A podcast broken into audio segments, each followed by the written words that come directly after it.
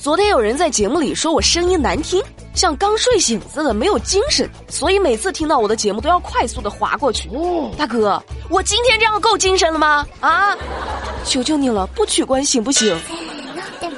欢迎收听每天早上确实是睡不醒的唐美丽录制的节目。哎，你们早上的闹钟一般会定几个？如果是那种八点钟起床，但是从六点半、七点就开始定闹钟的，要注意了。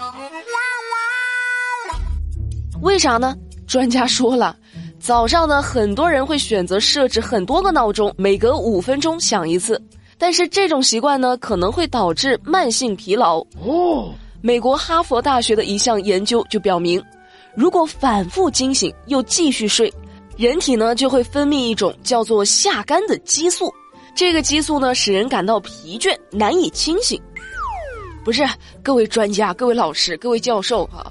道理吧，他也许你们说的是对的，但现实是残酷的。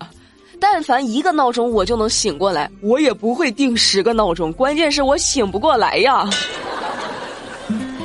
现在要早起的不只是要上班的大孩子了，小孩子们也开学了，要早起上学了。但你说这个寒假一放，直接到了夏天，孩子们也挺懵的。最近，在湖南怀化的一名小学一年级的小男孩，就在学校里崩溃了，就哇哇大哭。为啥呢？他忘了自己是哪个班的了，找不到教室了。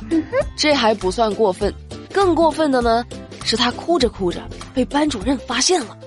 班主任就找他来了，就问呢：“你怎么了呀？还不过去上课，在这里哭？”这孩子还懵着呢。你谁呀？嗯嗯。我的天，连自己的班主任都没有认出来，你的不注意细节真的毁了我好多温柔。你看我现在表情都不对了，我不知道为什么。在家待久了，我估计这次开学之后吧，大家都得再次自我介绍，重新认识一下。小孩子开学了，大孩子的家长们也没闲着。最近郑州的一处相亲角的大爷大妈们就开始扎堆了。手上呢举着 A 四纸的简历，为子女求姻缘。一位阿姨就透露啊，说自己的儿子呢三十岁了，出来给他找对象。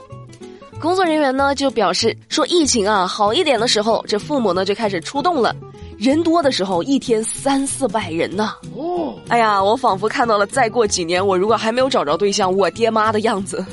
没用，我跟你们说。当代年轻人呢，就是死猪不怕开水烫，你越催婚我越浪。谁能比我贱？你说上学的时候不让找，现在呢着急了胡乱找，那咋行呢？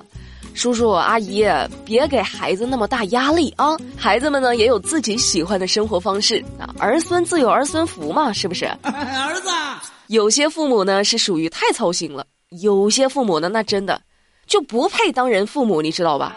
黑龙江佳木斯的一位四岁的女童。疑似因为遭到继母虐待，住进了 ICU，至今昏迷。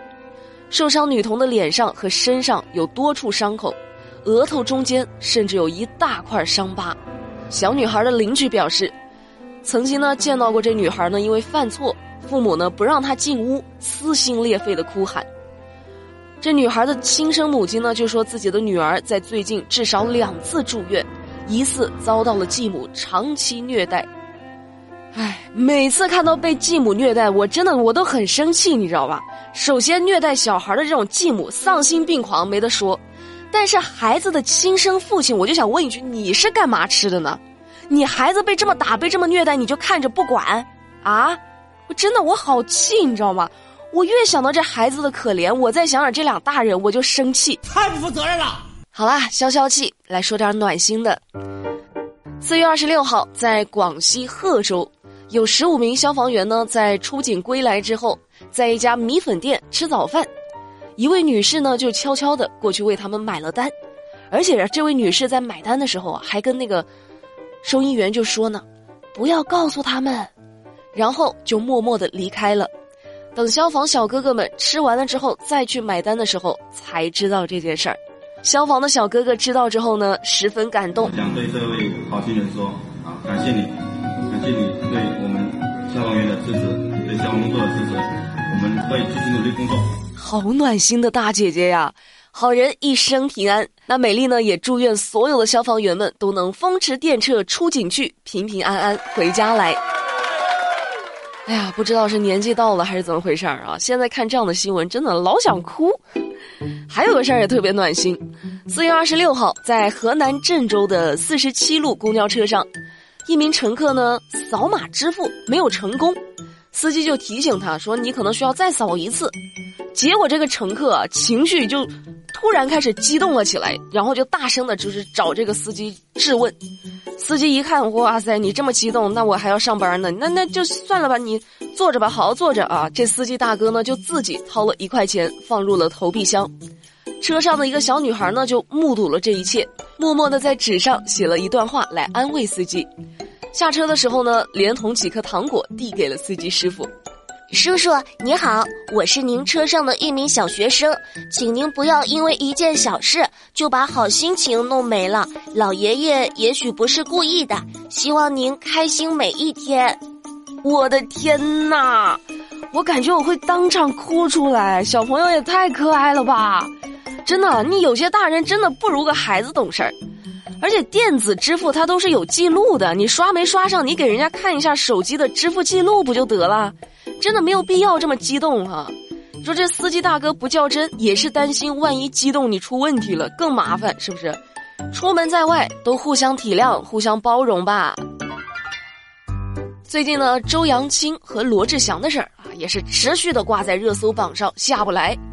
今天呢，又有人爆料了，说罗志祥之所以乖乖的低头道歉，除了周扬青手上握着重锤之外，还跟周扬青的爸爸有关系。周扬青的爸爸呢，竟然是原中行副行长，所以呢，罗志祥和他在一起啊，算是高攀了。对此呢，知情人士就辟谣说，网上说的那位原行长，并非周扬青的父亲。哎呀，等等。这事儿吧，真的，美丽本来真的不关注，你知道吗？别人的家长里短关我什么事儿？是不是？呵呵。但是看到这儿，我真的有点迷惑，就，人家谈恋爱分手，跟人家父亲是谁有关系吗？难道是人家的父亲逼罗志祥乱来的？哎呀，网友们真的别乱扒了，好不好？能不能找准一个重点去扒？像话吗？这个？哎，你们在一些公园的路边啊，有没有看到那种，摆个小摊，挂满了娃娃？然后让你坐下来写数字，从一写到多少，不出错的话呢，就能获得一个娃娃。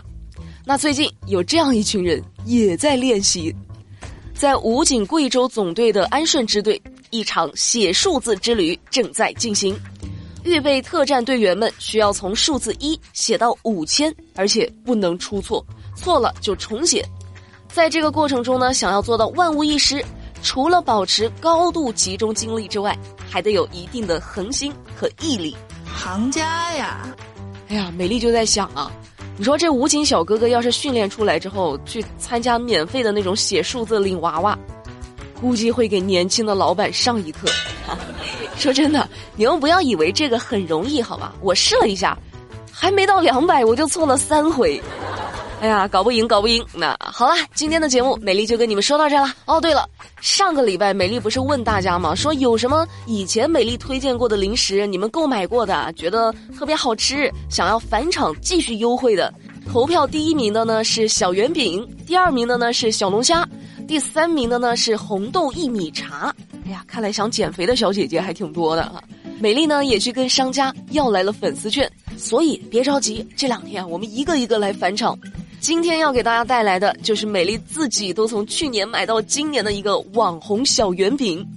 你早上配牛奶，它就是营养早餐；下午配咖啡，就是活力下午茶；配温水，就是晚上加班养胃的一把好手啊！脆脆的，但是不上火，特别好吃，不会很甜，也不会很腻。从节目当中的购物车点进去就可以购买啦。美丽建议啊，一定要一次拍四袋，为啥呢？因为一袋是十二块钱，四袋。十五块八，你算算是不是优惠很多？如果是从去年呢就一直在回购的，很喜欢吃的，可以选择拍六袋，六袋呢是十九块二，是不是更划算了？赶紧去吧啊！听美丽的准没错。